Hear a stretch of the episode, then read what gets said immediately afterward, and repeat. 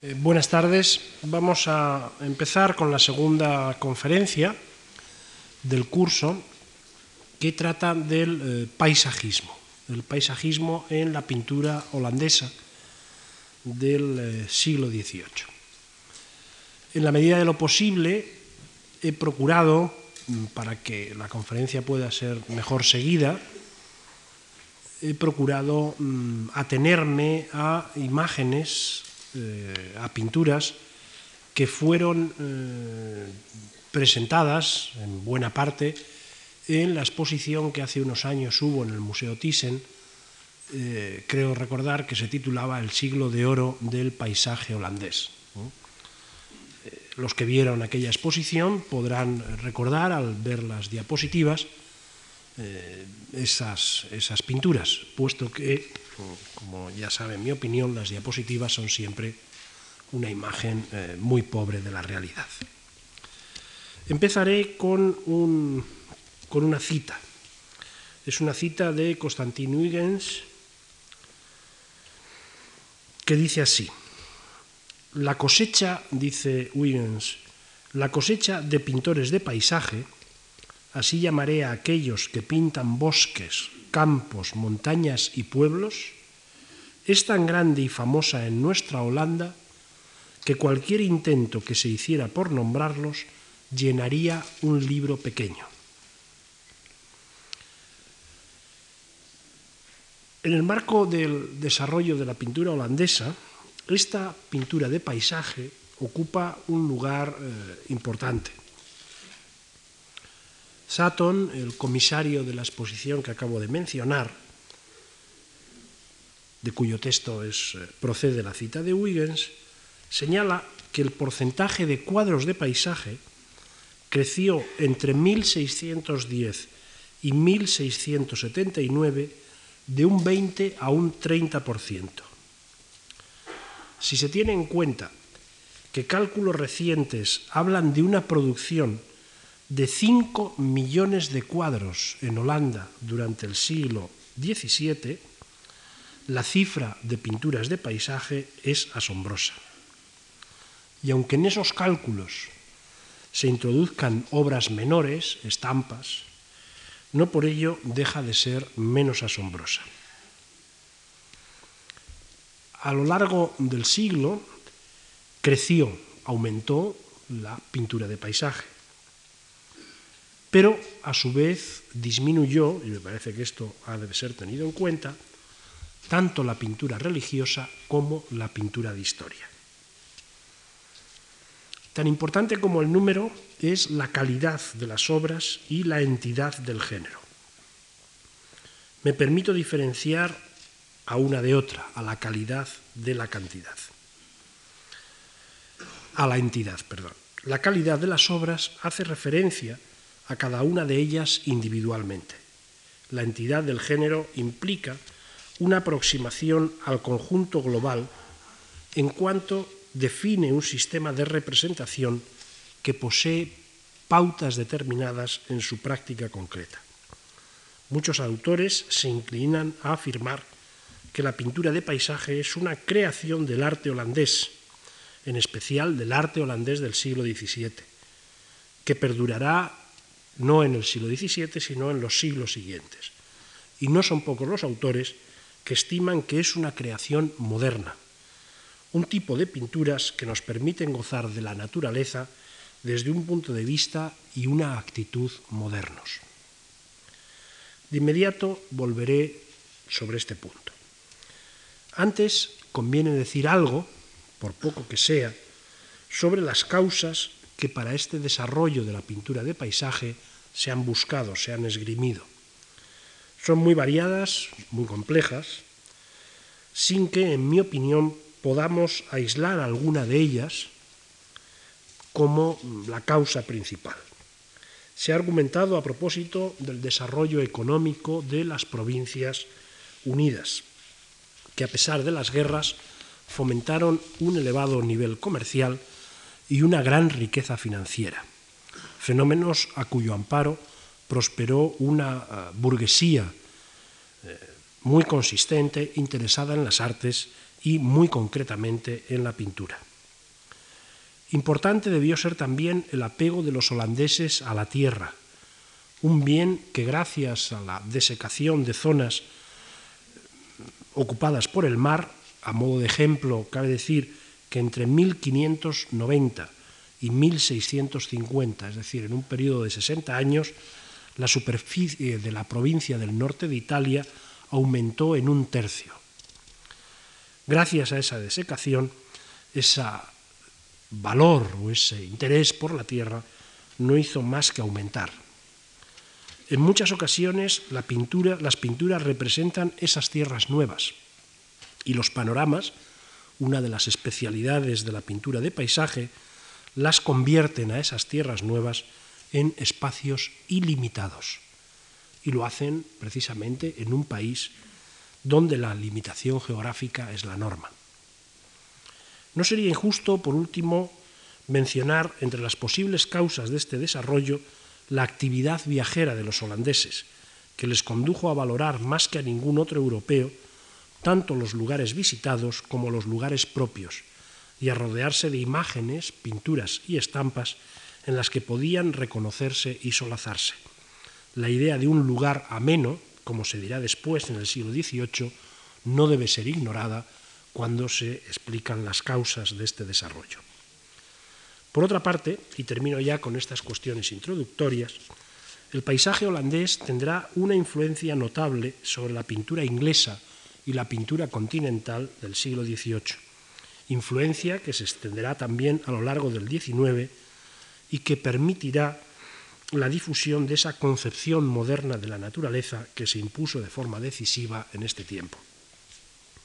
Como se ha indicado, no son pocos los historiadores que consideran que el paisaje es una creación del arte holandés del siglo XVII, pues es entonces cuando se perfilan con nitidez las pautas fundamentales del paisajismo. El paisajismo, hablando en sentido estricto, es un fenómeno de ese siglo. Ello no quiere decir, sin embargo, que no hubieran pintado paisajes antes, pero por lo general o eran motivos que aparecían en función de otros temas, temas religiosos, temas mitológicos, temas históricos, temas costumbristas, o poseían un carácter excepcional. Sin embargo, Nada de esto debe llevarnos a la presunción de que los paisajes anteriores, excepcionales o no, sean pinturas de inferior calidad o no hayan ejercido influencia sobre el paisajismo del siglo XVII. Ni una cosa ni otra.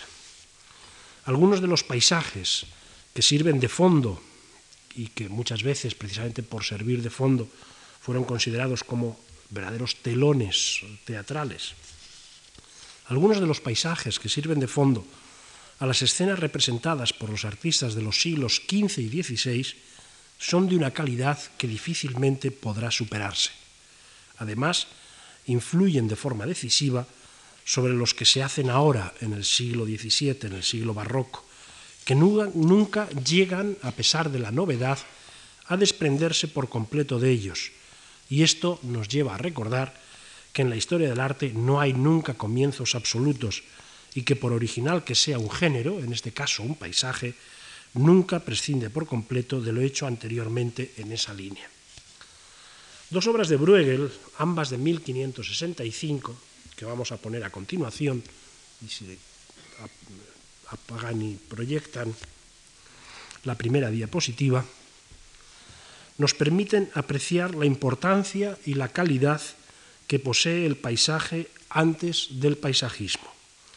Ambas obras se encuentran en el Museo de Historia del Arte de Viena, que tiene una colección asombrosa de Bruegel, y son Día Tormentoso, esta que tenemos en la pantalla, y la que vamos a ver a continuación, Retorno del Ganado, que tienen ustedes también en la pantalla. Se trata de dos tablas de tamaño considerable, la anterior era 118 por 163, esta es 117 por 159, que podrían ser consideradas en principio como paisajes, especialmente el primero, si volvemos hacia atrás, que registra un fenómeno atmosférico natural, pero la importancia concedida a las figuras eh, del primer término relega el paisaje a un segundo plano. En día tormentoso es un grupo de leñadores, en retorno del ganado los animales y el pastor.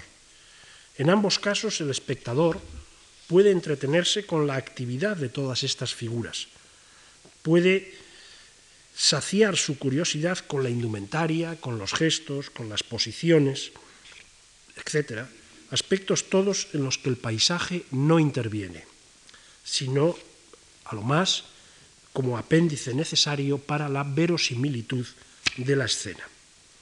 Bien es cierto que sobre todo en esta eh, pintura que tenemos en la pantalla, en día tormentoso, ese día, ese fenómeno atmosférico, puede interpretarse simbólicamente.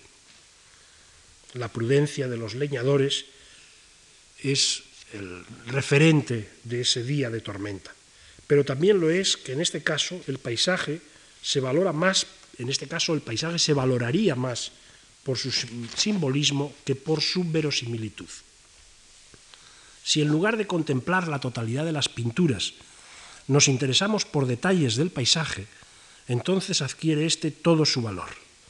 Vamos a pasar a la siguiente y a la siguiente. Y vemos entonces las montañas que aparecen en día tormentoso, unas montañas que estaban al fondo a la izquierda. Ningún artista romántico rechazaría estas montañas. Y más de uno podría ver en ellas una representación de la naturaleza sublime. Se trata de un paisaje excelente, pintado con sumo cuidado, en modo alguno apéndice o simple fondo decorativo. Otro tanto sucede con el paisaje que contemplamos, y lo vamos a ver a continuación, en el último término de retorno del ganado. Alguno de ustedes seguramente recordará los fondos que Goya introdujo en muchos de sus cartones para tapices, y que le dieron justa fama. La maestría de Bruegel al pintar la luz, ese sentido de lo atmosférico, será difícilmente inigualable en el seno de la pintura posterior. Y en todo caso, será un factor a tener en cuenta al analizar a los pintores holandeses del XVII y no solamente a los paisajistas. El paisaje no es, por tanto, un aditamento y la atención que el artista le presta nos habla de su importancia. Con todo, todavía no puede hablarse de paisajismo. El papel reservado a las figuras es muy relevante, ya se ha dicho, y la estructura compositiva de las dos obras es previa al paisajismo tal como el siglo XVII lo entiende. En Bruegel, como en Patinir antes, habrán observado ustedes que la naturaleza se extiende hacia horizontes ilimitados, en distancias que nuestra visión cotidiana no sería capaz de captar el punto de vista que la escena presupone es muy elevado. Algunos autores hablan de punto de vista de pájaro y por tanto también ajeno a nuestra condición cotidiana. Podemos volver dos hacia atrás y apreciar ese punto de vista de pájaro, ese punto de vista elevado. Podríamos quizá, para ver esa escena, haber subido a un monte elevado, a una montaña, pero entonces las figuras del primer término no nos, nos impedirían ver la ilimitada extensión natural hacia el fondo. Para lograrlo, deberíamos estar sobre ellas, es decir, como un pájaro. Este punto de vista tan elevado eleva a su vez, y pueden ustedes verlo en la imagen, la línea del horizonte por encima de la mitad del cuadro y reduce la porción de firmamento a aproximadamente un tercio de la superficie total de la pintura. En los dos tercios de tierra, el artista ha dispuesto ríos y caminos, vaguadas, lomas, etc., que en zigzag discurren hacia el fondo. Son recursos bien conocidos de la pintura flamenca. No es ninguna novedad que Bruegel los aplique. Lo llamativo es la perfección con que lo hace y la importancia que adquiere la luz. El resultado que obtiene es el de un paisaje inmenso. En él pueden tener grandes acontecimientos. Vamos a pasar hacia adelante, más hacia adelante. Por ejemplo, el triunfo de la muerte. Acontecimientos con un fuerte sentido simbólico, tanto como el sentido cósmico, la cosmicidad que en ellos puede apreciarse. Más que de un paisaje, lo que Bruegel pinta es la naturaleza. Lo que Bruegel pinta es el mundo cósmico, como si nos recordara de esta forma nuestra pequeñez. También como si nos recordara la trascendencia que esa naturaleza magnífica posee, la creación y el creador.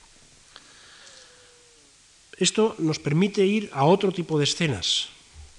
Pasamos, por ejemplo, a escenas como la de la Torre de Babel, que cobran así un alcance que trasciende lo que en ellas puede haber de narrativo o de costumbrista. La torre creada por los hombres puede competir con el cosmos creado por Dios. Y precisamente porque compite con el cosmos creado por Dios, es un pecado y hay un castigo. Ahora bien, en ocasiones, Bruegel representa escenas con asuntos menores. Por ejemplo, y pasamos este combate del carnaval de Don Carnal y Doña Cuaresma o, a continuación, este juego de niños. En este caso concreto, donde además el espacio representado es urbano, no es la naturaleza, se fragmenta el espacio general para dar cabida a cada una de las pequeñas escenas y se pierde ese sentido de lo ilimitado, casi cósmico, que dominaba en las otras pinturas. Las costumbres predominan sobre los restantes rasgos. La presencia de las costumbres, su peso, es muy notable en las primeras obras paisajistas del siglo XVII. Poco antes de 1620, un pintor nacido en Ámsterdam, Hendrik Aberkamp, realiza, y vamos a verlo a continuación, el paisaje de invierno con patinadores que se encuentra en la Galería Nacional de Edimburgo, en el que podemos contemplar una amplia superficie helada delante de las murallas, murallas de una ciudad con una gran cantidad de patinadores de todo sexo, de toda edad y condición. Una taberna un molino, los muelles, diversas embarcaciones encajadas en el hielo son el marco adecuado para los personajes, en pequeño tamaño y autónomos unos respecto de otros. El motivo vuelve a repetirse en la escena siguiente, titulada Escena de invierno con patinadores cerca de una ciudad, pintada en torno a 1620. En ella el interés por los personajes considerados a título individual o en grupos autónomos es muy grande. Ahora bien, desde el punto de vista del paisaje, importa señalar un cambio fundamental en relación a la pintura del siglo anterior, del siglo XVI. A la vez que desciende la línea de horizonte, que ahora pasa a situarse hacia la mitad del cuadro, dividiéndolo en dos partes, desciende también el punto de vista del espectador virtual, que se sitúa ante los patinadores como un miembro más entre ellos, algo alejado, pero un patinador más. Ya no se configura la escena a vista de pájaro, sino con una mirada que si no puede ser calificada todavía de íntima, sí puede ser considerada como al menos cotidiana. De esta manera, los edificios de la ciudad del fondo, quizá Campen donde vivió y murió el artista, se recortan en la línea de horizonte. Aberkamp se, especializó en paisajes invernales. Era propio, esta especialización era propia de los sistemas de trabajo de los artistas holandeses. La demanda de unos temas precisos y el éxito que podía acompañar a un artista determinaban su especialización, lo que, si por una parte permitía consolidar y perfeccionar el tema, por otra podía introducir, como de hecho sucedió, cierta prolijidad en el tratamiento del mismo, así como fuertes resistencias al cambio. Esto es lo que parece que sucedió con el tema de los paisajes de invierno, que exigían una especial habilidad en el tratamiento de los efectos de luz y de los efectos atmosféricos. Otro artista de Ámsterdam, Esaías van de Velde, que había nacido en el siglo XVI, en el 1587, y que murió en el año 30 del siglo XVII, al que se considera, aunque ha nacido en Ámsterdam, trabajó mucho tiempo en Arlen, se le considera una de las figuras centrales de la escuela de Arlen, pintó en 1624 un paisaje de invierno, que vemos a continuación, que se encuentra en el Museo de la Haya y que destaca notablemente respecto de los anteriores por el cambio en el punto de vista, la mayor proximidad, la diferencia de escala y el que en general suele considerarse como un mayor verismo. Siempre se ha dicho que Van de Velde es el creador de un paisaje naturalista de composición muy simple, y este puede ser considerado en tales términos. Que se trate de un paisaje invernal no es aquí lo prioritario, pues los personajes y las acciones que aparecen en el primer término sobre el canal helado podrían ser sustituidas por otras cualesquiera, sin que la escena sufriera mucho.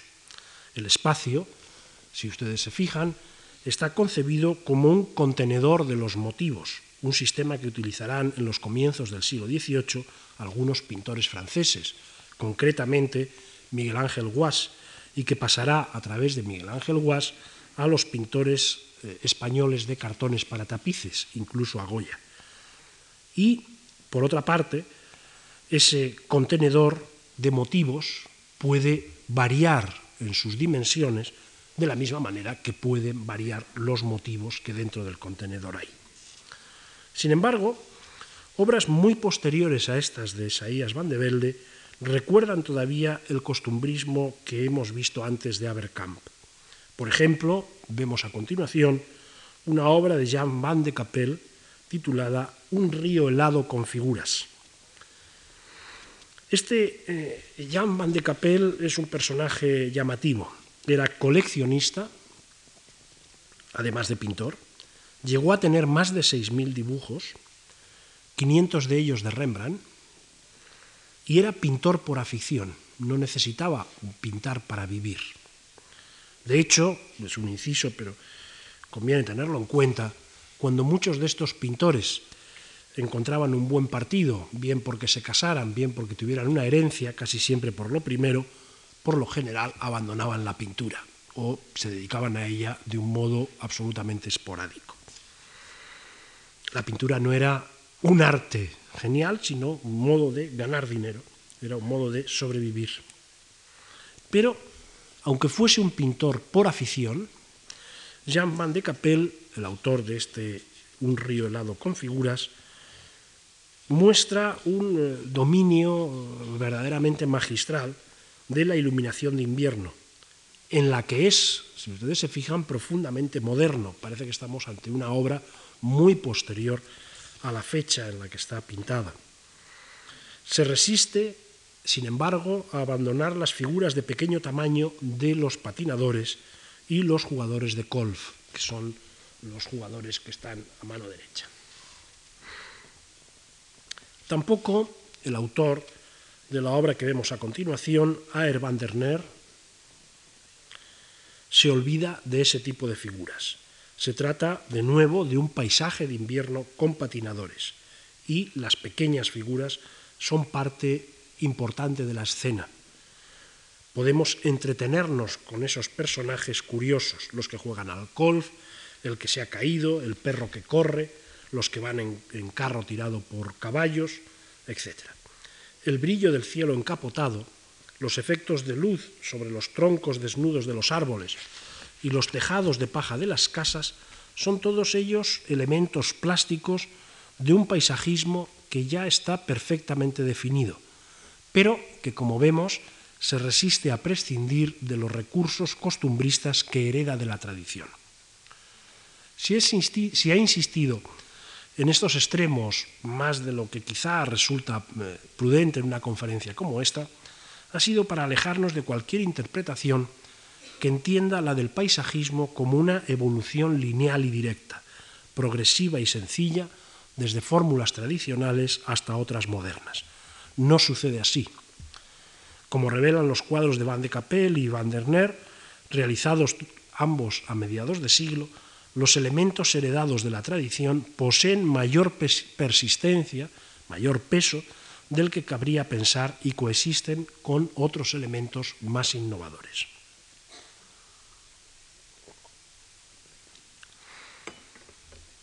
En otro sentido, podemos hablar también de un desarrollo complejo, de un desarrollo no lineal del paisajismo.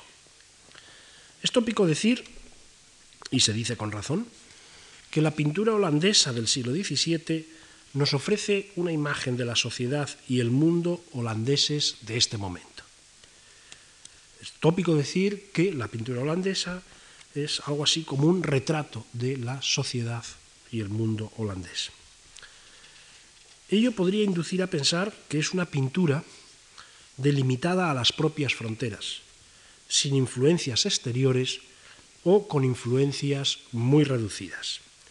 Pero nada más lejos de la verdad, pues además de que la pintura italiana era conocida en las Provincias Unidas, también eran conocidos y estimados los textos teóricos. La influencia italianizante fue considerable y lo fue en todos los géneros, también en el del paisaje. Cuando se habla de paisaje italianizante, en el marco del siglo XVII holandés suele distinguirse entre dos generaciones. Una eh, práctica que por otra parte se aplica no solo al paisaje, sino a todos los géneros. La primera generación estaría sería activa en los primeros años del siglo, en torno a los 20 y 30, aunque, son, aunque con algunas excepciones que pueden desbordar naturalmente estos límites. La actividad de la segunda generación se centraría en la mitad del siglo y primeras décadas de la segunda mitad. Por lo que hace a los paisajistas italianizantes, lo son algunos pintores que viajaron efectivamente a Italia, pero no hay que excluir ni menospreciar a los que sin haber ido nunca a Italia utilizaron fórmulas italianas. Entre los italianos, perdón, entre los italianizantes de la primera generación, cabe mencionar a Pieter Lassmann, que fue maestro de Rembrandt, que estuvo en Italia entre 1600 y 1603, a Jacob Pinas, que también viajó a Italia, donde posiblemente entró en contacto con Lassmann, con el anterior, a Cornelis van Poelenburg, que estuvo igualmente en Italia, en Roma, en, el 17. Allí alcanzó bastante éxito, estuvo mm, apoyado por familias como la de los Orsini y cuando viajó a Florencia estuvo apoyado por los Medicis. Hay que citar igualmente a Bartolomeus Bremberg, que posiblemente coincidió con Poelenburg, pues estaba en Roma en 1619 y allí estuvo siete años. Todos ellos introducen escenas pastorales, ruinas romanas muchas veces, y un paisaje que poco tiene que ver con el de las Provincias Unidas, lo que no impidió su éxito en Ámsterdam, en Utrecht, Arlen y otras ciudades holandesas. Por lo que se refiere a la segunda generación, hay que citar a Jan Bot, que estuvo en Italia y que además realizó obras para el Palacio del Buen Retiro en Madrid, que se conservan en el Museo del Prado, hay que citar también a Claes Berchem, que estuvo posiblemente en Italia hacia el 53, a Karel Dijardin, que murió en Venecia y que eh, fue un pintor casi más italiano que holandés, Albert Kuip, que dejó de pintar tras su matrimonio en el 58 y que no viajó a Italia, pero pintó a la manera italiana. Entre la primera y la segunda generación conviene mencionar también a Jan Anselin, que viajó a Italia en la década del 1630. Más allá de las estrictas diferencias cronológicas, las estrictas diferencias temporales, conviene que analicemos las diferencias estéticas y pictóricas que existen entre ambas generaciones, aunque sea un análisis muy breve, muy sucinto. Para ello podemos comparar alguna obra del primero de los citados en cada grupo, alguna obra de Lassmann con alguna obra con otras obras de eh, o alguna obra de Bott o de Dujardin. Entre las de Lassmann, las de Peter Lassmann, vamos a ver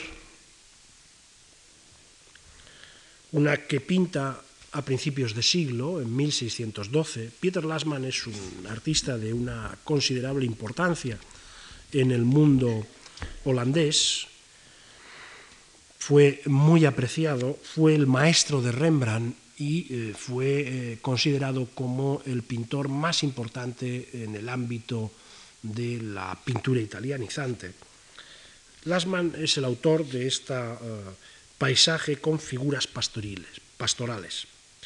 Es una pintura, como digo, importante y los historiadores coinciden en señalar que inaugura el género italianizante dentro de la pintura holandesa. Aquí, como pueden ver, el artista no se ha servido del paisaje como de un telón de fondo, sino que es en buena medida el paisaje el protagonista de la imagen. Se trata, sin embargo, también lo pueden ustedes ver con facilidad, de un paisaje meridional, compuesto en línea oblicua, con unas ruinas de un templo clásico a la izquierda y a la derecha una pareja de pastores enamorados. Otro que hace música con, con su flauta y una pastora que ordeña una vaca.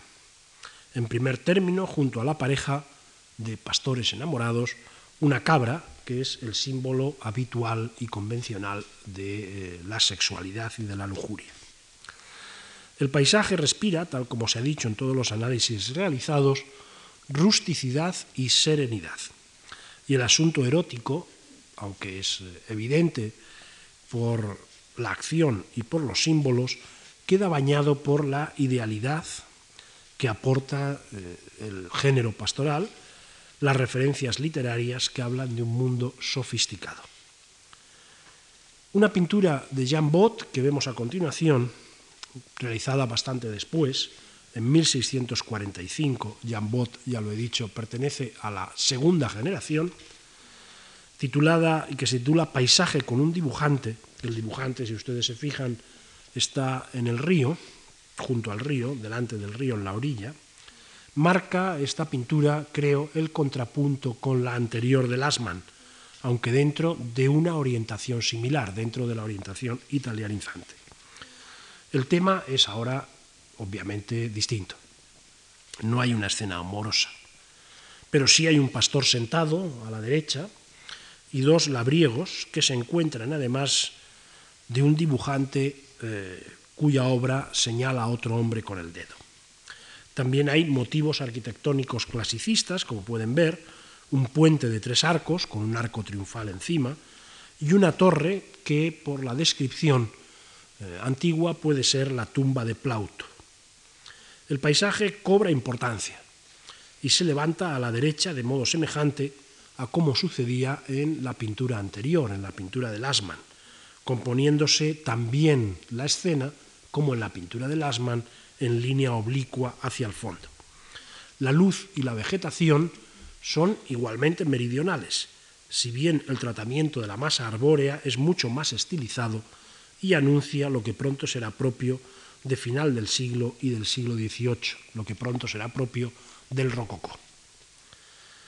Las diferencias y las semejanzas saltan, por tanto, a la vista. Solo desearía detenerme en aquellas que afectan al argumento de esta conferencia. Por una parte, en la obra de Bott ha desaparecido el simbolismo de lo pastoral y eh, de la escena amorosa.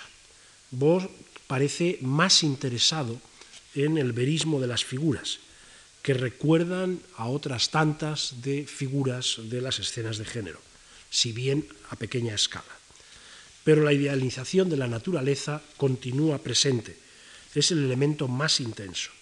Ahora bien, se trata de una naturaleza en ambos, en Lasman y en Bott, leída, o si se quiere, eh, poetizada, no una naturaleza eh, reproducida, representada miméticamente.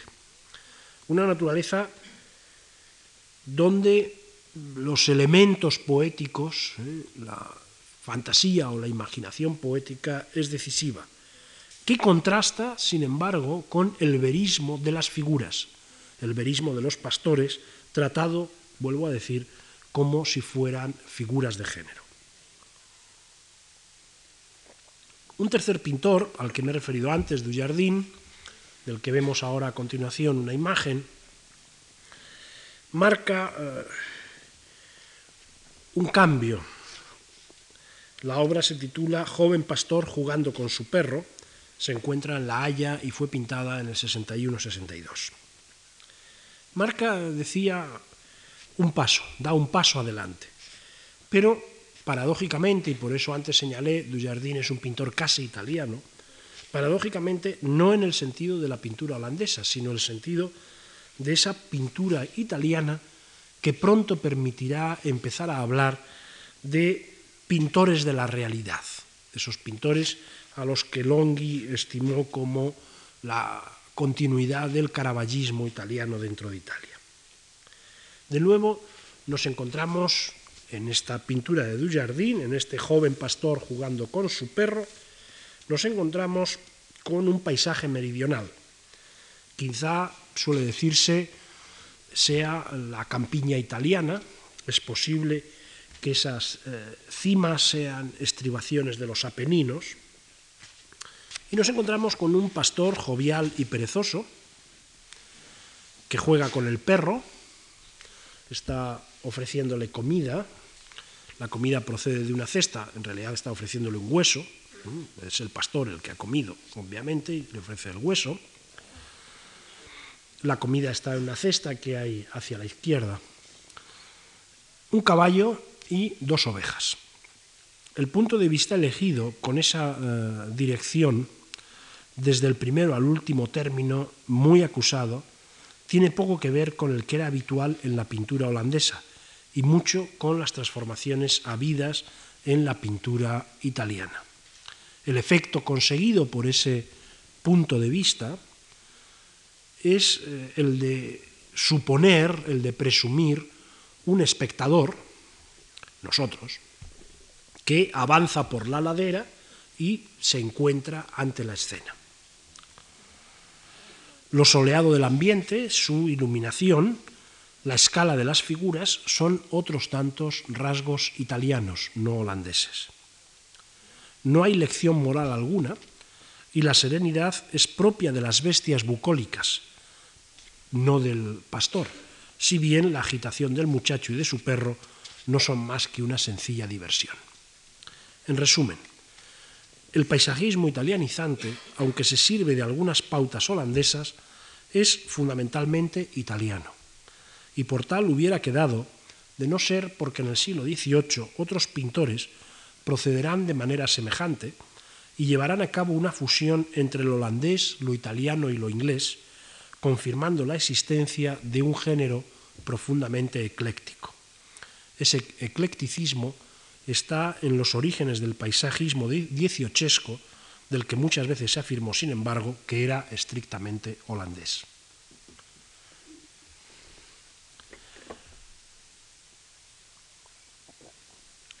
¿Cuál es el paisajismo estrictamente holandés?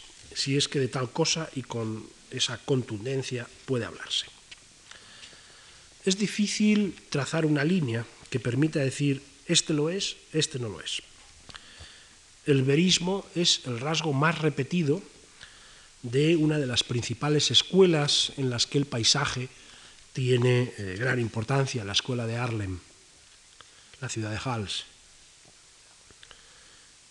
Por lo general se suele caracterizar a la escuela de Arlem como una escuela profundamente verista.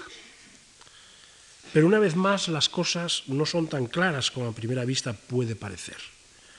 Un pintor del que vamos a ver a continuación una imagen, Hércules Segers, que figuró en el gremio, en, la cofradía de San Lucas de Harlem a partir de 1613 o 1614, aunque luego vivió en diferentes ciudades como era habitual, fue este Segers capaz de unir verismo y fantasía. El cuadro fue pintado hacia 1620-1627. Es, por tanto, un cuadro temprano, dentro del siglo. Y lleva por título Casas junto a un precipicio. Mm, está en el Museo de Rotterdam, el Boymas van Meunigen.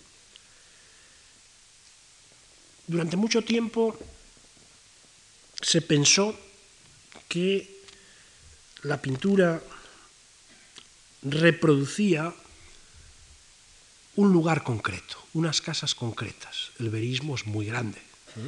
Da la sensación de que Segers está, se ha asomado, está mirando un, lugar y lo está pintando. Hasta que se descubrió un grabado del autor, del mismo autor de Segers, y se vio que en realidad las casas son casas de Ámsterdam y que había trasladado un fragmento de un barrio de Ámsterdam a un paisaje absolutamente imaginario, con rocas, con campo, que nada tenía que ver con aquello. Es decir,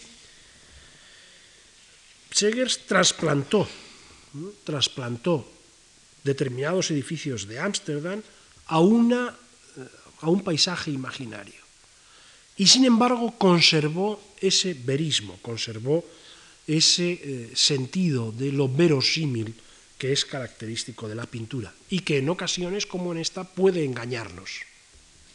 El hecho de que algo sea verista o verosímil no quiere decir que sea verdadero. Si hubiera que caracterizar al paisajismo holandés del siglo XVII por un modelo por un tipo de pintura, este sería el panorama. Por panorama o paisaje panorámico se entiende la vista de una gran extensión de terreno que desde el primer término se pierde en la distancia, sin elementos laterales que enmarquen la imagen y con una amplia porción de firmamento, muchas veces los dos tercios de la superficie de la pintura, de la superficie del cuadro, y una especial atención a la composición horizontal y a la estructura de la luz. Un panorama excelente es el que vemos a continuación de Jan van Goyen, titulado Vista de Amersfoort. Es algo más tardío que la pintura anterior, puesto que fue realizada en el año 1646. Van Goyen es considerado habitualmente como un especialista en este tipo de pinturas. Pero el autor más conocido y estimado de panoramas no es Van Goyen, con ser muy importante, sino que es Phyllis Conning, del cual podemos ver esta vista panorámica con, una, eh, con ciudad al fondo, que pertenece al Museo Thyssen y que por tanto pueden ustedes ver realmente. Es una pintura realizada en el 55, en 1655. Es eh, una buena muestra, creo yo, es una obra importante de eh, Phyllis Conning y es una de las obras que eh, han convertido a Conning en un clásico del paisajismo holandés. Conning divide, como ustedes pueden ver, el lienzo en dos partes ligeramente desiguales.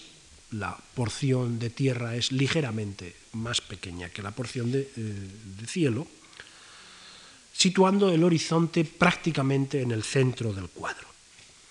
El paisaje, eh, la tierra, eh, se extiende ilimitada hacia el fondo, desde unos montículos elevados, con algunos personajes de pequeño tamaño en primer término, y después los campos y el perfil de una ciudad que se ve iluminada casi en el centro de la tierra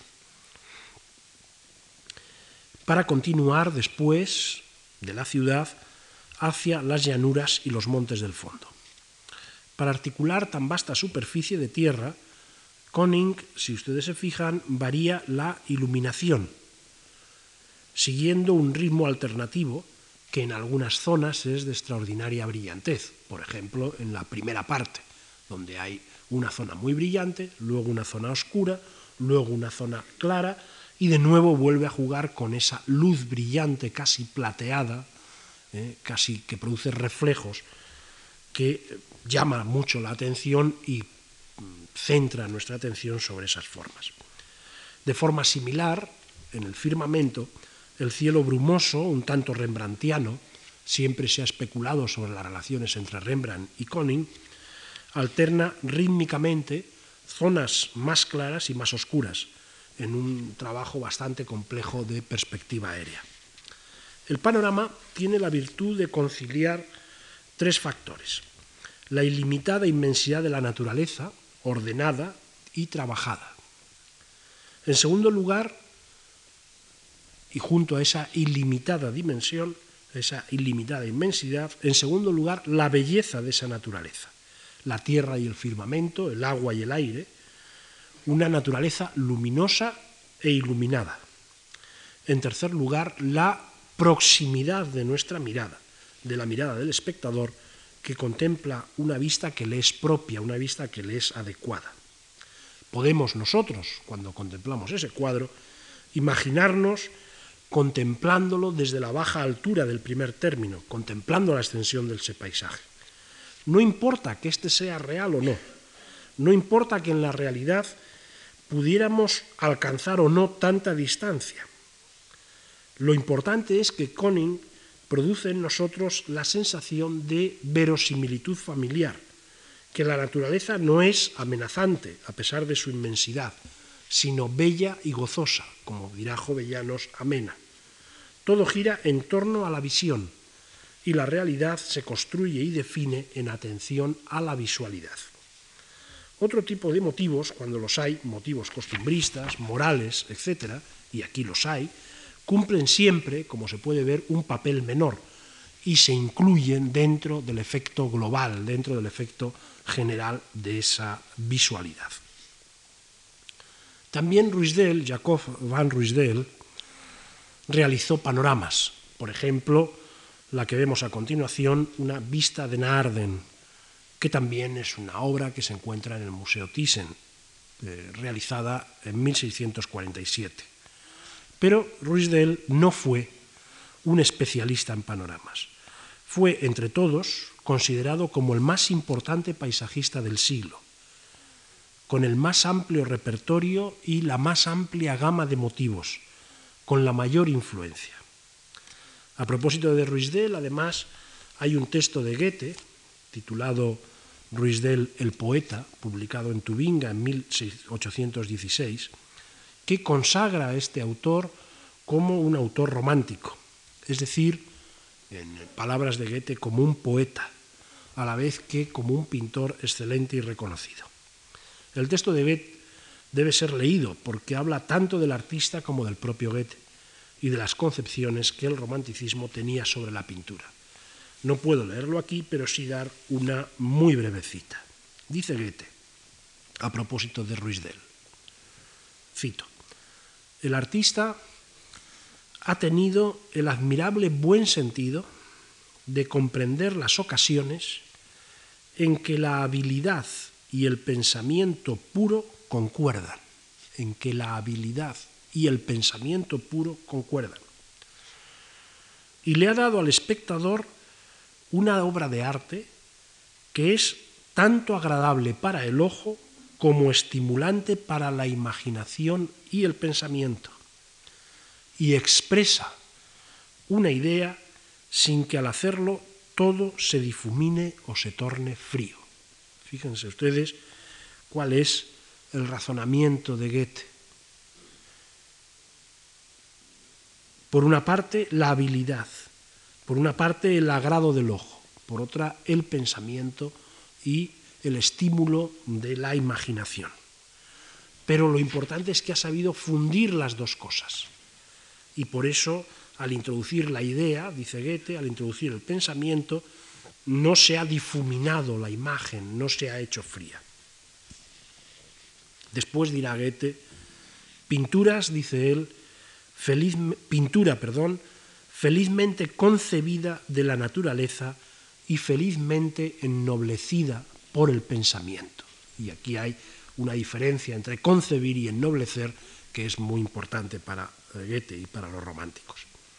Los cuadros de los que habla Goethe, para referirse a Ruisdel, no son los que eh, hace representando lugares concretos. Son cuadros bastante fantásticos dentro de la obra de Ruisdel. Son cuadros en los que predominan los elementos simbólicos. Pero el pintor gustaba eh, aparte de hacer esos cuadros fantásticos, gustaba representar lugares reconocibles y hacerlo de un modo verosímil. Sin embargo, también, y ahora lo vemos, cuando representaba lugares reconocibles, también introducía ese pensamiento del que habla Goethe, exhibía la condición de poeta de que habla Goethe, aunque quizá hoy interpretemos ese asunto de un modo diferente. Ruisdel nació en una familia de artistas y negociantes en arte. Fue un artista precoz. Las primeras obras conocidas las hizo cuando tenía 17 o 18 años y en 1648, cuando tenía 20, se incorporó eh, de pleno derecho a la cofradía de San Lucas de su ciudad natal, que era Arlem. Al parecer ejerció, mm, Jacob van Ruysdael ejerció la medicina e incluso hizo varias operaciones en Ámsterdam. Pero su actividad, sabemos también que había aprendido el latín, era por tanto un hombre culto, pero su actividad principal fue la pintura. Hizo vistas de ciudades, hizo panoramas como el que tenemos delante, paisajes de dunas, paisajes de playas, marinas, paisajes boscosos, cataratas, paisajes de invierno, etc. Viajó por la frontera germano-holandesa, por Bentheim, y pintó en diversas ocasiones el castillo de Bentheim. Hizo cerca de 40 vistas del castillo, entre las que destaca la que vamos a ver a continuación, que es la que se conserva en el Museo de Dublín. Está pintada en 1653. Si prestamos atención a esta obra, El castillo de Bentheim, comprenderemos mejor el carácter poético del que hablaba Goethe. El castillo destaca elevado, recortando su mole y sus torres en el cielo. Al fondo, sobre otros montículos, casas de labor, y en el extremo, muy visible, a la derecha, destacando sobre el monte, un molino de viento. Algunos autores han establecido el contraste entre la parquedad del molino, el mundo del trabajo, y eh, la monumentalidad del castillo, el mundo del poder. Bajo el castillo, entre los árboles, pueden ustedes ver casas más humildes, con entramados de madera al modo en que se construía en Westfalia y tejado de teja, no de paja. Más abajo, ya en la parte inferior, un riachuelo con prados, con vegetación a ambos lados, un árbol caído a la derecha, otro rasgado y a la izquierda un leve macizo rocoso que impide parcialmente la vista, como si fuera un obstáculo para nosotros que estamos delante. A diferencia de lo que sucedía con los paisajes antiguos, nuestra mirada es baja, obligada a elevarse desde ese punto un punto bajo hacia la altura del castillo. Hemos invertido el, punto de vista. Esta, la altura del castillo, es ficticia. Tal como se ha comprobado en muchos documentos fotográficos, el castillo de Bentheim en la realidad no destaca sobre un monte tan elevado como el representado por Ruizdel. Y la sensación real de dominio y de majestuosidad es mucho menor, casi por completo inexistente. Tampoco las torres que aquí representa Ruizdel poseen en la realidad del castillo, que todavía existe, la envergadura de la representación pictórica. El pintor ha alterado esas torres, ha aumentado sus dimensiones y su masa y su altura.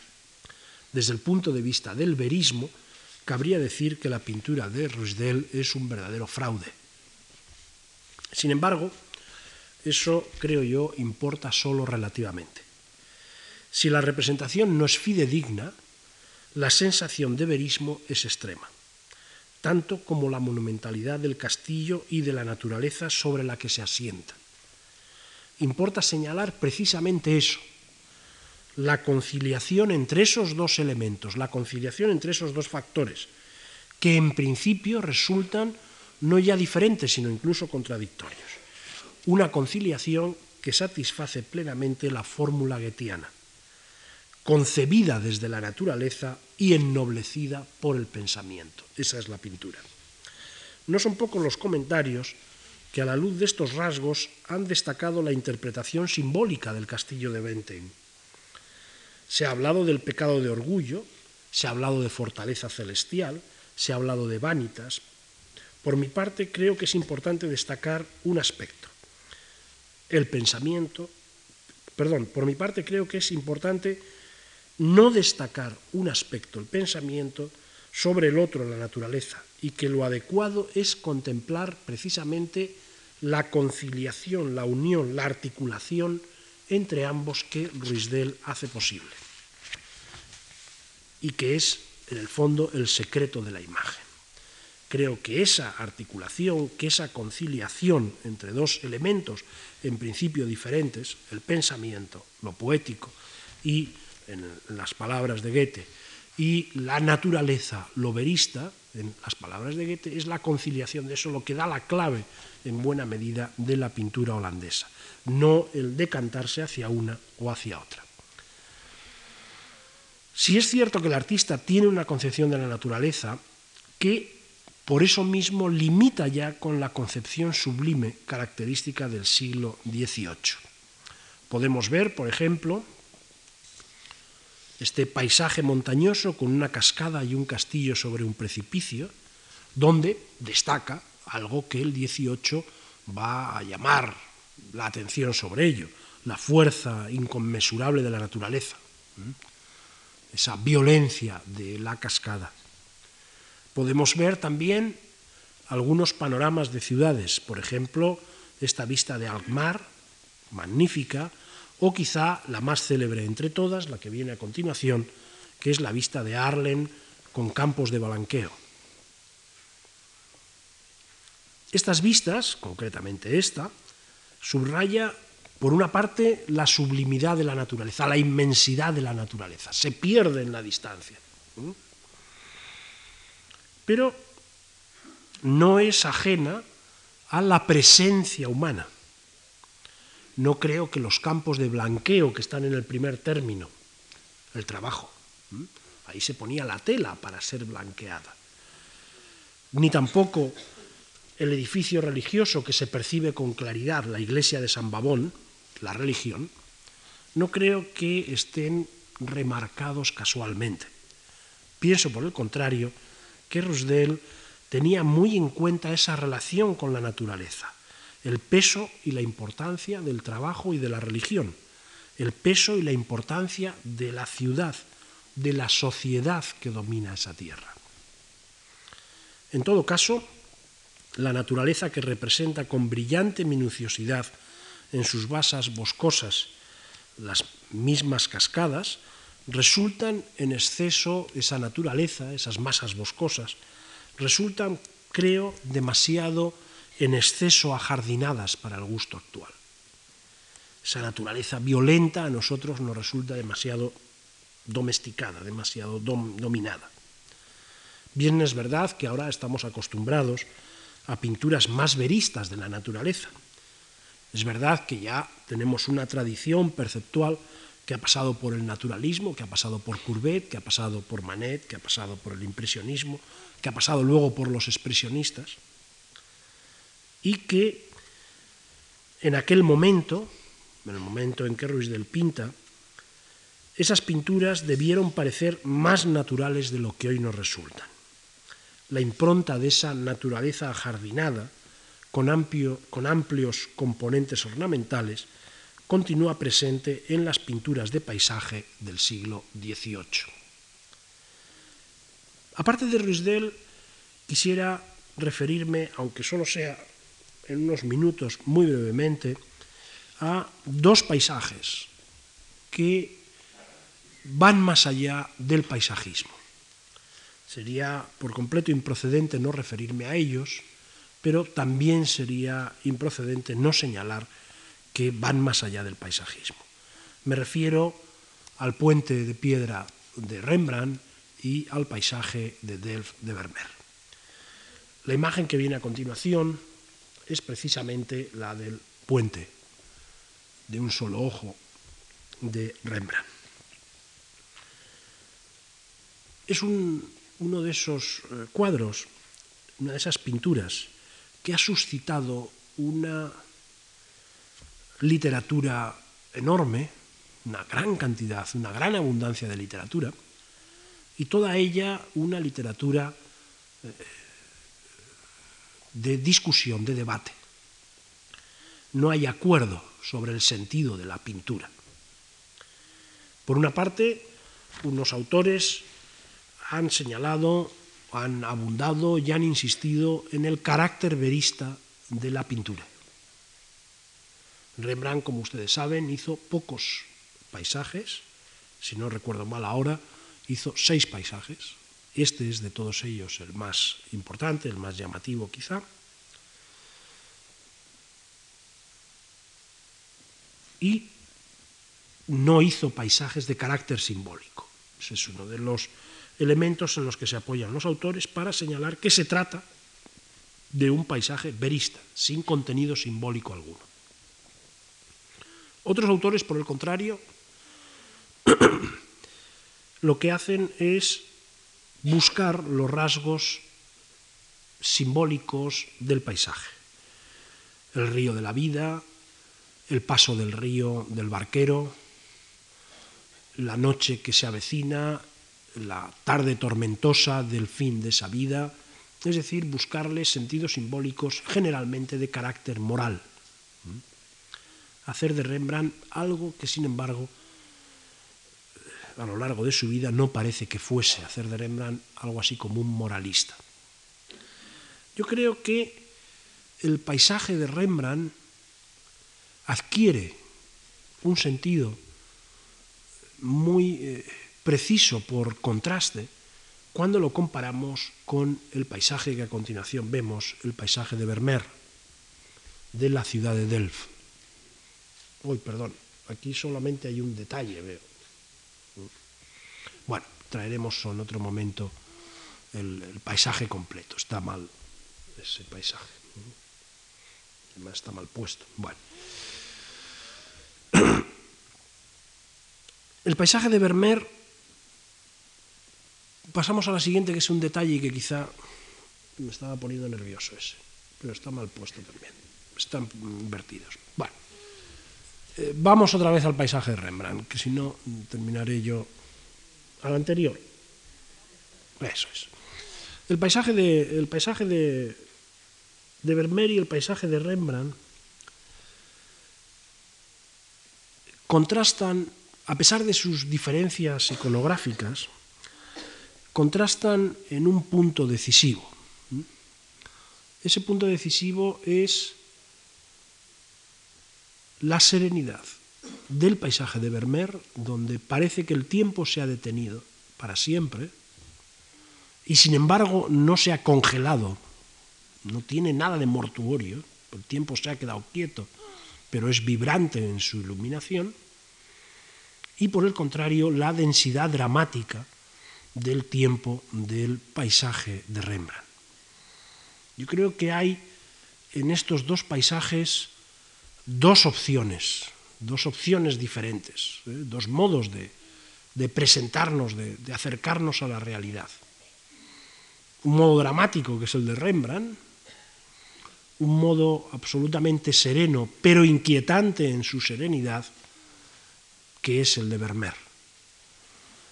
Esos dos rasgos van más allá del paisajismo. Esos dos rasgos solamente, creo, se pueden entender en el marco de la pintura global de ambos artistas. No como un elemento, no como un rasgo característico del género paisaje. Yo creo que para Vermeer y para Rembrandt el paisaje es un pretexto un pretexto absolutamente legítimo, pero algo que eh, desbordan completamente.